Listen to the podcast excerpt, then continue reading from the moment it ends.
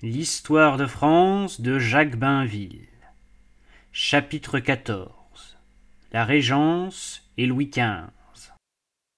On a dit dès le XVIIIe siècle que la Régence avait été pernicieuse à l'État.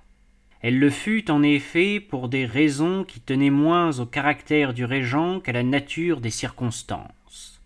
La grande affaire de la monarchie, c'était toujours d'assurer la succession au trône et Louis XIV, avant de mourir, avait vu disparaître son fils, le grand dauphin, ses petits-fils, le duc de Bourgogne et le duc de Berry, tandis que le duc d'Anjou, roi d'Espagne, avait perdu ses droits.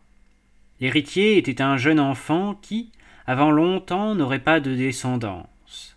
Le premier prince du sang, régent naturel, c'était le duc d'Orléans contre lequel Louis XIV nourrissait de l'antipathie parce qu'il avait intrigué en Espagne contre Philippe V, et surtout à cause de la méfiance qu'inspiraient les membres de la famille royale au souvenir des anciennes séditions. Il est à remarquer que Louis XV et Louis XVI, par un véritable système, écarteront les princes des emplois importants. Louis XIV avait donc toutes sortes de raisons de ne pas aimer son neveu, dont la réputation n'était pas bonne et qui passait pour un esprit frondeur, nous dirions aujourd'hui un esprit avancé. De plus, les rangs étaient très éclaircis dans la maison de France. Que la mort frappât encore si durement, il faudrait chercher, pour régner, de lointains collatéraux. De là l'idée qui vint à Louis XIV et qu'il mit à exécution en 1714 et en 1715, sans que personne osât protester, de renforcer sa famille. Les deux fils qu'il avait eus de madame de Montespan, le duc du Maine et le comte de Toulouse, furent déclarés légitimes et aptes à succéder. Le Parlement enregistra docilement les édits. Par son testament, Louis XIV institua un conseil de régence dont le duc d'Orléans aurait la présidence seulement et où entreraient les légitimés. Ce fut la cause initiale des difficultés et des scandales qui allaient survenir. Le duc d'Orléans ne devait avoir de cesse que les légitimés, concurrents possibles, fussent remis à leur place. Ce n'était pas tout. Il avait à redouter Philippe V qui persistait à revendiquer ses droits et qui, au cas où le jeune roi Louis XV fût mort, eût pu les faire valoir contre le duc d'Orléans. Cette situation compliquée allait peser pendant plusieurs années sur toute notre politique. En voulant borner l'autorité du régent, Louis XIV l'avait poussé à mettre toute son activité à l'affermir. Le premier soin de Philippe d'Orléans fut d'annuler le testament de Louis XIV et de se débarrasser du conseil de régence. C'est au Parlement qu'il demanda de lui rendre ce service. Les hauts magistrats retrouvaient un rôle politique qu'ils avaient perdu depuis plus d'un demi-siècle et auquel ils ne pensaient plus. On rappela à cette occasion que le Parlement, au temps de la Ligue, avait sauvé la monarchie en s'opposant à la candidature espagnole. On reprit aussi la maxime d'après laquelle le Parlement était faible quand le roi était fort, et fort quand le roi était faible. Flatté, il accorda à Philippe les pouvoirs d'un véritable régent, et le testament de Louis XIV resta lettre morte. En échange, le droit de remontrance fut reconnu au Parlement. Ils ne tarderont pas à abuser de l'importance qui leur était rendue. L'opération n'était pas bonne puisque le pouvoir, en cherchant à se fortifier d'un côté, s'affaiblissait de l'autre. Mais ce ne fut pas le seul prix dont le duc d'Orléans paya la régence. Il chercha la popularité à la façon d'un candidat qui craignait des rivaux. Ayant des amis à récompenser et des partisans à gagner, il créa sept conseils de dix membres chacun chargés de ce qui correspond aux affaires d'un département ministériel.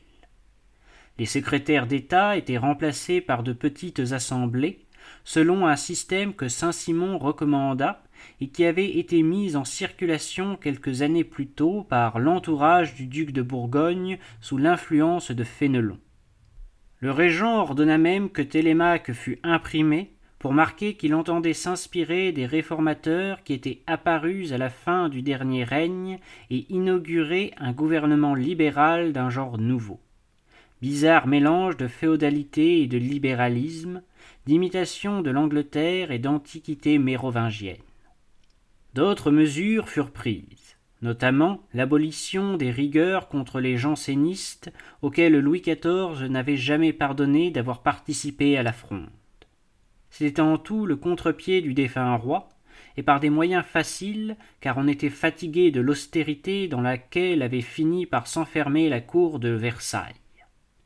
La Régence fut une réaction contre la piété, les confesseurs, les jésuites, et le duc d'Orléans, homme d'ailleurs agréable et généreux, devint l'idole d'une grande partie du public jusqu'au jour où, par une autre exagération et une autre injustice, on s'est mis à le peindre comme un monstre de débauche. L'inconvénient des conseils de ce gouvernement à tant de têtes ne tarda pas à être senti, et ils furent supprimés. Il n'en est pas moins vrai que ces changements, ces prétendues réformes brusquement annulées, le retour des parlements à l'activité politique, puis le coup de force par lequel, en 1718, le régent, toujours avec l'aide des hauts magistrats, retira aux légitimés la qualité de prince du sang, ébranlèrent la machine de la monarchie telle que Louis XIV l'avait réglée. Le trouble fut peut-être pire dans la politique extérieure. La pensée, le testament de Louis XIV n'y furent pas plus respectés que ne l'avaient été ses dispositions de famille. En face de l'Angleterre, sortie du traité d'Utrecht, toute puissante, la France avait sans doute la paix à sauvegarder, mais aussi son indépendance et son avenir. L'Espagne, l'Autriche, qui ne nous menaçaient plus, pouvaient entrer avec nous dans un système d'équilibre continental et maritime. Il y avait encore les restes d'une marine espagnole, et l'empereur, aux Pays-Bas, allait tenter de s'en créer une par la compagnie d'Ostende. Ces possibilités n'échappaient pas à la politique anglaise qui mit en jeu, pour les détruire, les ressorts que lui offraient les circonstances. Effrayer le régent par la menace d'une guerre à laquelle d'ailleurs elle ne songeait pas, et lui garantir, avec le pouvoir, la succession qui, en cas où le jeune roi disparaîtrait, lui serait disputée par Philippe V. Duclos affirme qu'un an avant la mort de Louis XIV, Ster, ambassadeur d'Angleterre, avait eu avec le duc d'Orléans des conférences secrètes. Il persuada ce prince que le roi Georges et lui avaient les mêmes intérêts. Pour gagner d'autant mieux sa confiance, il convenait que Georges était un usurpateur à l'égard des Stuarts mais il ajoutait que si le faible rejeton de la famille royale en France venait à manquer, toutes les renonciations n'empêcheraient pas que lui, duc d'Orléans, ne fût regardé comme un usurpateur à l'égard du roi d'Espagne. Il ne pouvait donc, disait Esther, avoir d'allié plus sûr que le roi Georges. Telle fut la raison secrète de la triple alliance anglo-franco-hollandaise, du pacte par lequel le régent et son ministre Dubois se lièrent, se livrèrent même à l'Angleterre. Le motif avoué, auquel des historiens se sont laissés prendre, c'était de garantir la paix d'Utrecht, qui n'avait pourtant aucun besoin d'être garantie, comme le remarquait Albert Rony, le ministre du roi d'Espagne. Le régent et Dubois s'abandonnèrent aux Anglais qui les conduisirent droit à la guerre. Et la guerre avec qui? Avec l'Espagne, aux côtés de laquelle nous venions de lutter contre l'Angleterre pour y établir un Bourbon. Que Philippe V ait commis des fautes en se mêlant des affaires de France, en s'obstinant à maintenir ses droits au cas où Louis XV mourrait, ce n'était pas douteux. Mais on a beaucoup exagéré la conspiration de son ambassadeur c'est la mare avec la duchesse du Maine, et cette intrigue, plus mondaine que politique, servit surtout de prétexte à la guerre contre l'Espagne en 1718. Les fautes de Philippe V n'excusent pas celle qui consista, pour le seul profit de la politique anglaise, à détruire le système naturel de nos alliances tel qu'il résultait de la guerre de succession. Les prétentions de Philippe V étaient platoniques que le jeune roi vivait. Il était facile de rassurer l'Angleterre, puisqu'elle s'alarmait encore de la réunion des deux couronnes, ou feignait de s'en alarmer. Si les projets d'Alberoni sur la Sicile étaient aventureux, ce n'était pas une raison pour aider l'Angleterre à détruire la marine espagnole, ce dont se chargea l'amiral Byng. Ce n'était pas une raison non plus pour envahir l'Espagne avec une armée française ou pour y détruire de nos propres mains les vaisseaux en chantier et les arsenaux, c'est-à-dire pour assurer la suprématie maritime des Anglais. Cette guerre, avantageuse à l'Angleterre seulement, finit par le renvoi d'Alberoni, qui avait voulu ranimer le cadavre de l'Espagne, et par la renonciation de Philippe V à la Sicile ainsi qu'à ses droits à la couronne de France. Pouvons-nous tant nous offusquer à distance que les Bourbons d'Espagne y gardaient de l'attachement, même inconsidéré pour leur pays d'origine? Nous ne les avions pas installés à Madrid pour qu'ils oubliassent tout de suite qu'ils étaient français. Cette inutile guerre d'Espagne, qu'on a pu appeler fratricide, avait déjà troublé l'esprit public.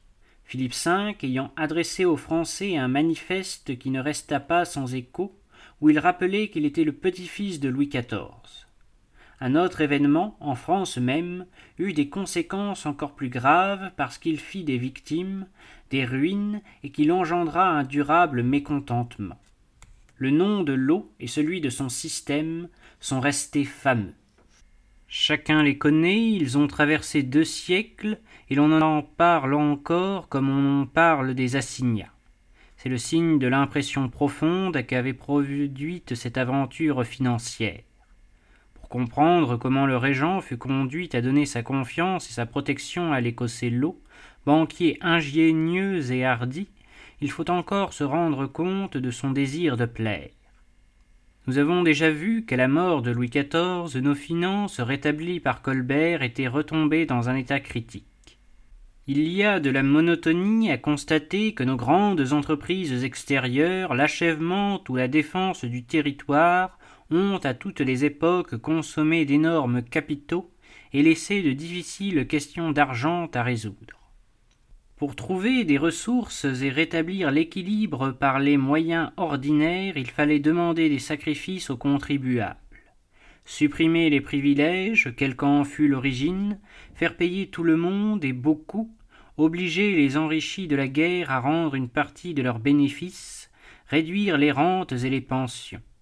C'est ce que le duc de Noailles tenta honnêtement, tout en s'efforçant d'éviter la pleine banqueroute que certains, comme Saint-Simon, conseillaient, car on a toujours conseillé les mêmes choses dans les mêmes occasions. Pour ces mesures, pour ces réformes, il eût fallu le mot et de Michelet, un gouvernement fort, bien assis. Celui du régent ne l'était pas. Il craignait tout, il avait rétabli dans leurs anciens pouvoirs les parlements toujours hostiles aux taxes, soumettre de grands seigneurs, des personnages influents à l'impôt du dixième, c'était peut-être les faire passer au parti de Philippe V et des légitimés. Saigner la bourgeoisie, le peuple, c'était créer de l'irritation, et le régent avait besoin de popularité. Il fut conquis par le système de l'eau, très séduisant en apparence, et qui consistait à créer une richesse artificielle et des ressources fictives, sans avoir l'air de rien demander à personne en imprimant du papier-monnaie. Le système de l'eau a gardé des défenseurs qui assurent, sans preuve, qu'il fut ruiné par la jalousie des Anglais, ce qui achèverait d'ailleurs, si c'était vrai, de condamner Dubois et la politique de complaisance avec l'Angleterre. Le fait est qu'après une période brillante, un coup de fouet donné au commerce, à l'industrie à la colonisation, la fondation du port de l'Orient date de là, la débâcle survint. Il y avait eu des mois d'agiotage, dont le souvenir est resté légendaire, où des fortunes s'édifiaient en un jour. Tout à coup, l'échafaudage de l'eau vacilla. Il reposait sur la Compagnie des Indes, communément appelée Mississippi, dont les actions servaient à garantir les billets de la Banque de l'eau, devenue Banque de l'État. La baisse de ces actions entraîna donc celle des billets, puis la baisse de ceux-ci précipitant la baisse de celle-là, ce fut un effondrement. Il y eut des ruines subites, un vaste déplacement des fortunes, sans compter l'atteinte au crédit, la perte de la confiance publique, Bref, un ébranlement social qui vint aggraver cet ébranlement moral dont nous avons relevé les premières traces à la fin du règne de Louis XIV. Ce changement est bien marqué par la littérature. Après l'école de 1660, l'école de l'ordre et de l'autorité, celle de l'irrespect. Il est très significatif que la chute du système soit de 1720 et la publication des lettres persanes de l'année suivante. Les contemporains se sont étonnés qu'une révolution n'ait pas éclaté à ce moment-là. Mais une nouvelle fronde n'était plus possible. L'État, tel que l'avait formé Louis XIV, était trop régulier, trop discipliné, trop puissant. Il fallait renverser toute la machine comme il arrivera à la fin du siècle, et personne n'y tenait. Le prestige de la monarchie, élevé si haut, la défendait et la défendra encore. Tout l'espoir allait au règne de Louis XV. Le jeune roi avait quatorze ans. Il avait atteint l'âge de la majorité légale lorsque Dubois, puis le régent, disparurent en 1723 à quelques mois de distance. En l'espace de huit ans, par le malheur de leur situation et la force des choses, plutôt que par des intentions mauvaises, ils avaient commis des dégâts incontestables. Surtout, ils avaient perdu de vue la situation de la France dans une Europe transformée, compliquée, où des nouveaux éléments apparaissaient tendaient à changer le rapport des forces. Ce n'était pas seulement la Prusse, mais avec Pierre le Grand la Russie. L'avance que nous avions conquise au XVIIe siècle nous donnait une grande place que nous avions à défendre contre l'Angleterre, dès lors tournée vers la suprématie économique, vers la conquête des marchés et des colonies. À la suite de la paix d'Utrecht, jamais le choix entre la mer et la terre, la mesure à garder entre des intérêts complexes afin de les concilier pour le bien du pays, n'avait imposé plus de réflexion. Il se trouvait que, par l'initiative de Français entreprenants qu'avaient approuvé successivement Henri IV, Richelieu, Colbert, nous avions jeté les bases d'un empire colonial qui devait exciter la jalousie de l'Angleterre, gêner son développement autant que l'empire colonial espagnol. Notre domaine, c'était presque toute l'Amérique du Nord, du Canada jusqu'au golfe du Mexique. Les plus belles des Antilles, des comptoirs en Afrique et dans l'Inde, amorcent de vastes établissements. Sur tous ces points, nous avions précédé les Anglais, distraits pendant la plus grande partie du XVIIe siècle par leur révolution, nous leur barrions l'avenir. Nous devions nous attendre à leur jalousie et à leur hostilité, et leur intérêt était de nous voir engagés dans de stériles entreprises en Europe, tandis que nous négligerions la mer, car un pays qui oublie sa marine ne garde pas longtemps ses colonies. Après le désastre de la Hougue, le public français s'était dégoûté des choses navales. Il se dégoûta des choses coloniales après la faillite du système de l'eau, fondé sur l'exploitation des richesses d'outre-mer, et cet état d'esprit personne ne l'a mieux exprimé que Voltaire par son mot célèbre sur les arpents de neige du Canada. L'intérêt allait toujours aux mêmes questions, pourtant réglées successivement par les traités de Westphalie, des Pyrénées et d'Utrecht. On était sûr d'exciter une fibre chez les Français en leur parlant de la lutte contre la maison d'Autriche. Cette lutte n'avait plus de raison d'être, mais la tradition était plus forte que la raison. Il y avait un parti nombreux, éloquent, pour qui l'ennemi n'avait pas changé, et le gouvernement qui recommençait à combattre les Habsbourg était sûr d'être populaire. À cet égard aussi, la Régence, en cherchant, pour les raisons que nous avons vues, les bonnes grâces de l'opinion, gréva le règne de Louis XV. Au moment où ils moururent, le régent et le cardinal Dubois avaient changé de front. Ils étaient entrés dans une nouvelle triple alliance franco-anglo-espagnole, celle-là contre l'empereur Charles VI, qu'il s'agissait de chasser d'Italie pour y installer les Bourbons d'Espagne. L'Angleterre s'était mise de la partie, sans respect pour le traité d'Utrecht, afin de ruiner les entreprises maritimes de Charles VI à Ostende, à Trieste et à Fiume. Habilement, elle avait marchandé son concours et l'avait donné à condition que la France renonçât à son commerce en Espagne. Ainsi, la politique anglaise suivait son dessein, qui était de supprimer toutes les concurrences navales et commerciales en exploitant les divisions, les ambitions et les erreurs des puissances européennes. Ce projet, arrêté par la mort de ceux qui, en France, l'avaient conçu, ne fut pas mis à exécution, mais il ne manqua pas de conséquences. Pour sceller la réconciliation des maisons de France et d'Espagne, Dubois et le régent avaient arrangé un mariage entre Louis XV et une infante de cinq ans. Exprès ou non, c'était retarder le moment où la couronne aurait un héritier. Il est donc difficile de blâmer sur ce point le duc de Bourbon qui, devenu Premier ministre après la mort du régent, défit ce que celui-ci avait fait, renvoya à Madrid la jeune infante, ce dont se fâcha Philippe V, qui se réconcilia avec l'empereur, mais cette réconciliation était plus conforme à nos intérêts qu'une guerre où l'Espagne et l'Autriche, qui nous étaient utiles l'une et l'autre, se seraient épuisées, et nous avec elles, au bénéfice de l'Angleterre seule. On a dit qu'en choisissant pour Louis XV un parti modeste, en lui donnant pour femme Marie Ledzinska, fille du roi détrôné de Pologne, le duc de Bourbon et madame de Prie se proposaient de dominer la future reine. Il y a du vrai dans cette imputation, mais le choix était difficile puisqu'on avait en vain demandé la main d'une princesse anglaise. De plus, Marie Ledzinska avait vingt-deux ans et elle ne devait pas tarder à être mère, ce qui, en assurant la succession, abolissait les intrigues qui avaient rempli la minorité de Louis XV, dont la santé frêle excitait tant d'espérance et de jalousie.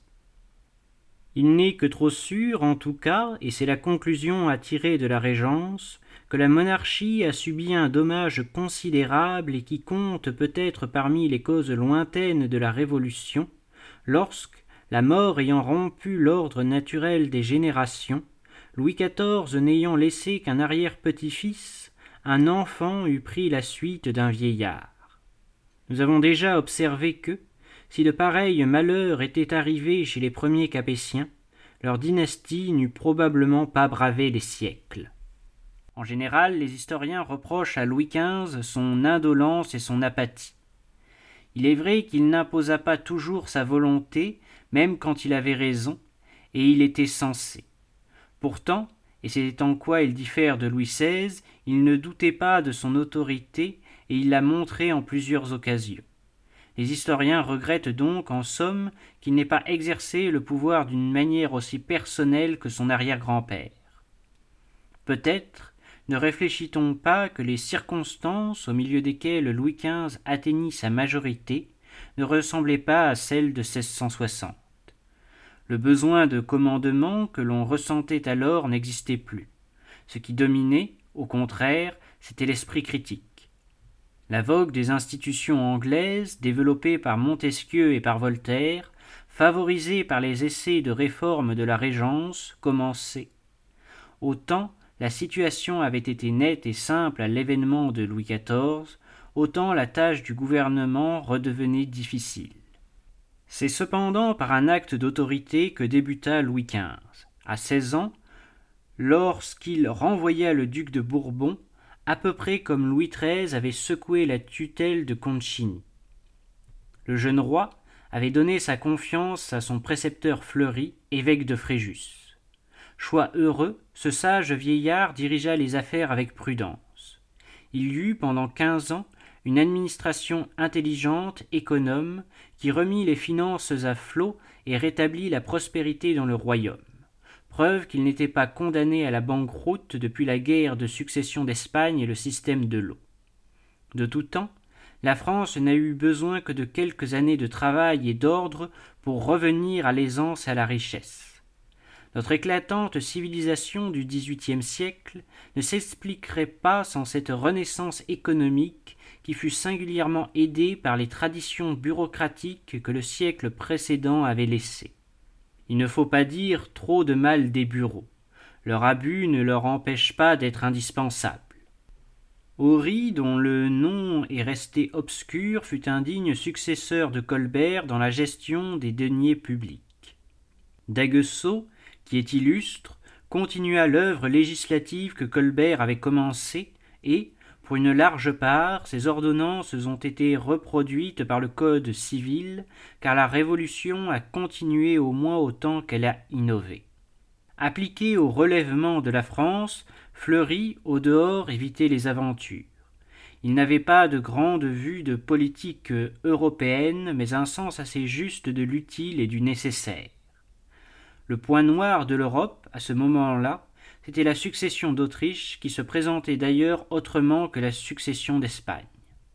L'empereur Charles VI, n'ayant que des filles, se préoccupait de laisser ses états héréditaires à l'archiduchesse Marie-Thérèse, et il cherchait à faire signer et garantir ses dispositions testamentaires, sa pragmatique sanction, par toutes les puissances. En France, un parti déjà nombreux représentait que la maison d'Autriche était l'ennemi du royaume, que nous n'avions pas intérêt à la perpétuer et que l'occasion de l'abattre définitivement ne devait pas être perdue. On était anti-autrichien au nom de la tradition et des principes de Richelieu. Ainsi naissait, sur une question de politique étrangère, une controverse qui devait dégénérer en conflit, un conflit qui, un jour, deviendrait fatal à la monarchie elle-même. Fleury se contentait de surveiller les événements et de déjouer les intrigues qui pouvaient mettre la paix en danger, tout en refusant de signer la pragmatique sanction de Charles VI pour échapper à des difficultés intérieures, et peut-être en calculant aussi qu'il tenait l'empereur par l'espoir de sa signature. Quelle que fût sa prudence, Fleury, qui était accusé de pusillanimité par l'opinion publique, comme Louis-Philippe le sera cent ans plus tard, se vit, bien malgré lui, obligé d'intervenir en 1733 lorsque l'indépendance de la Pologne fut en danger. La France a toujours eu besoin d'un allié qui pût prendre l'Allemagne à revers. Et la Suède, qui avait rempli cette fonction au XVIIe siècle, s'en était d'autant plus détournée qu'elle était aux prises avec la Russie rénovée par Pierre le Grand, L'apparition de la puissance russe a été dans le système européen le principe de bouleversement dont la France a eu à souffrir. L'intangibilité et l'alliance de la Pologne étaient alors des préceptes que la politique française a retrouvés depuis 1918 et qui lui ont causé d'immenses embarras au XVIIIe siècle. Ce ne fut donc pour soutenir le beau-père de Louis XV que Fleury intervint en faveur de Stanislas contre la candidature au trône de Pologne de l'électeur de Saxe, mais parce que l'indépendance de la Pologne était menacée à la fois par l'Empire et par la Russie qui voulait imposer Auguste III. Seulement on s'aperçut vite qu'il n'était pas facile de défendre la Pologne. Prise entre les Allemands et les Russes, si elle n'était pas capable de se défendre elle-même.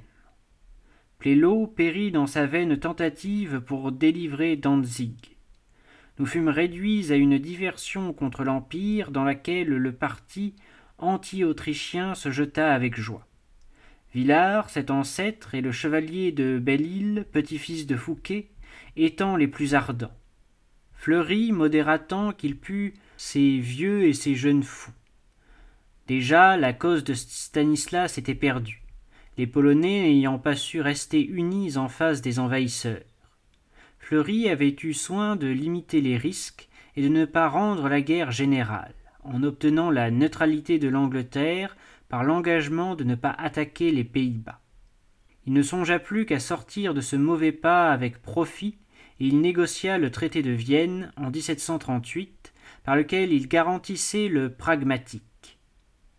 En échange, et à titre de dédommagement, Stanislas, évincé de Pologne, recevait la Lorraine qui, à sa mort, retournerait à la couronne de France, tandis que le duc François de Lorraine, pour épouser Marie-Thérèse, renonçait à ses droits sur le duché. C'était la solution élégante et avantageuse de plusieurs difficultés à la fois. Jusqu'alors, on n'avait pas trouvé le moyen de réunir cette province française et, malgré de perpétuels conflits avec les princes lorrains, malgré une occupation même prolongée de leur territoire, la monarchie n'avait jamais voulu annexer la Lorraine par la violence et contre le vœu de ses habitants.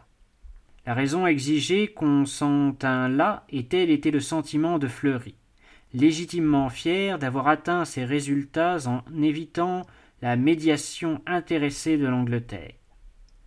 Mais en France, le parti anti-autrichien se plaignait qu'il eût trop cédé à l'Autriche et regrettait qu'au lieu de brèves campagnes sur le Rhin et en Italie, une armée n'eût pas été envoyée jusqu'en Bohême.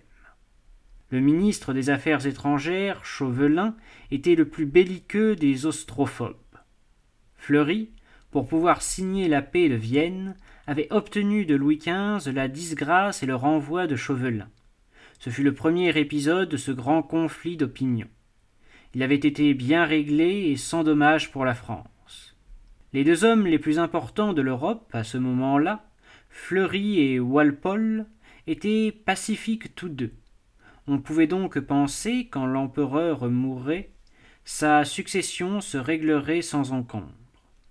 On ne comptait pas avec la force qui travaillait à la guerre. Walpole fut débordé le premier. L'Angleterre, qui ne cessait de développer son commerce, convoitait âprement les colonies espagnoles. L'Espagne s'étant mise en défense contre une véritable expropriation, les négociants et les armateurs anglais s'exaspérèrent le Parlement britannique les écouta, et Walpole céda, préférant, selon un mot connu, une guerre injuste à une cession orageuse. La guerre maritime durait depuis un an entre l'Angleterre et l'Espagne qui, du reste, se défendait avec succès, et la France, demeurée neutre, commençait à comprendre qu'elle était menacée derrière les Espagnols et qu'il serait prudent de s'armer sur mer lorsque l'empereur Charles VI mourut au mois d'octobre 1740. Il avait eu lui aussi une illusion semblable à celle de Walpole et de Fleury. Il avait cru que des actes notariés suffiraient à garantir l'héritage de sa fille et la paix. Tout se passa bien d'abord. Seul l'électeur de Bavière, qui prétendait à la couronne impériale, élevait une contestation, lorsque, sans avertissement, violant toutes les règles de la morale publique, le roi de Prusse envahit une province autrichienne, la Silésie. Depuis le jour où l'électeur de Brandebourg avait pris le titre de roi, la Prusse avait grandi dans le silence. Frédéric Guillaume, le roi sergent, avait constitué à force d'application, d'organisation et d'économie un État et une armée solides. Son fils, Frédéric II, qui venait de lui succéder avait donné le change sur ses ambitions par une jeunesse orageuse, l'étalage de ses goûts pour notre littérature et le soin qu'il avait pris de conquérir une véritable popularité parmi les Français en protégeant et en flattant nos écrivains et le plus célèbre de tous, Voltaire. Frédéric II passait pour un prince éclairé, ami du progrès et des idées qu'on appelait nouvelles et dont la vogue continuait à se répandre. Son coup de force, qui aurait dû soulever l'indignation, fut accueilli au contraire par des applaudissements parce qu'il était dirigé contre l'Autriche, toujours considérée comme l'ennemi traditionnel de la France. À ce moment, Fleury, malgré sa prudence, se voyait obligé d'intervenir dans la guerre anglo-espagnole dont le développement menaçait nos intérêts maritimes de la manière la plus grave. Belle-Île et les anti-autrichiens lièrent habilement les deux affaires. Ils dirent que l'Autriche était l'allié des Anglais, que l'heure de la détruire était venue, et qu'en la frappant on frapperait l'Angleterre. Ce raisonnement omettait deux choses, la mer et la Prusse. Mais Frédéric II passait pour un de ces princes allemands qui avaient été jadis, comme le Bavarois ou le Palatin, nos associés contre les impériaux. De plus, il était sympathique. Le courant devint si fort en faveur de l'alliance prussienne et de la guerre que Fleury, vieilli, fatigué, craignant, s'il résistait, de perdre le pouvoir comme Walpole l'avait craint, finit par céder. Louis XV céda lui-même. Il eut tort puisqu'il n'approuvait pas cette guerre et disait qu'il eût été préférable pour la France de rester sur le mont Pagnotte, c'est-à-dire de regarder les autres se battre et de se réserver. Il voyait juste. Par malheur pour nous, il n'imposa pas son avis. C'était peut-être de l'indolence, peut-être aussi le sentiment que la monarchie, diminuée depuis la Régence, n'était pas assez forte pour combattre l'entraînement général. On entra ainsi, en 1741, dans une guerre continentale dont le premier effet fut de nous détourner de la guerre maritime où, de concert avec l'Espagne, nous pouvions porter à l'Angleterre des coups sensibles qui l'auraient peut-être arrêté dans sa poursuite de l'hégémonie, car, à sa grande déception, ses escadres insuffisamment organisées avaient subi de mortifiants échecs. Mais, en France, tout était à l'entreprise d'Allemagne que Fleury, du moins, s'efforça de limiter, préoccupé surtout que l'Angleterre n'entrât pas dans ce nouveau conflit, l'expérience de la succession d'Espagne ayant appris ce que coûtait une guerre de coalition à laquelle l'Angleterre était mêlée. Cependant, on s'indignait de la prudence de Fleury. Elle semblait sénile. Les Français eurent l'illusion, habilement entretenue par Frédéric, qu'ils étaient les maîtres de l'Europe. Pendant la première année de leur campagne, tout réussit au maréchal de Belle-Île, conduisit ses troupes jusque sous les murs de Vienne, remonta en Bohême et s'empara de Prague par une escalade hardie. En janvier 1742, notre allié, l'électeur de Bavière, fut élu empereur à Francfort, et ce fut en France un cri de triomphe. Enfin la couronne impériale était enlevée à la maison d'Autriche. On se réjouissait au moment où la fragilité de ses succès allait apparaître. Marie-Thérèse n'avait pas plié devant les revers. Elle avait pour elle les plus guerriers de ses sujets, les Hongrois. Elle savait qu'elle pouvait compter sur l'Angleterre. Elle avait déjà négocié avec Frédéric, compagnon peu sûr pour la France, et qui ne songeait qu'à tirer son épingle du jeu en consolidant ses profits. Trois semaines après le couronnement du nouvel empereur, la Bavière fut envahie par les Autrichiens. Elle n'était plus qu'un poids mort pour nous. En même temps, les Anglais se préparaient à intervenir activement en faveur de l'Autriche, et le roi de Prusse, peu soucieux d'encourir leur inimitié, se hâta d'accepter le marché que lui offrait Marie-Thérèse, c'est-à-dire presque toute la Silésie, pour prix de sa défection.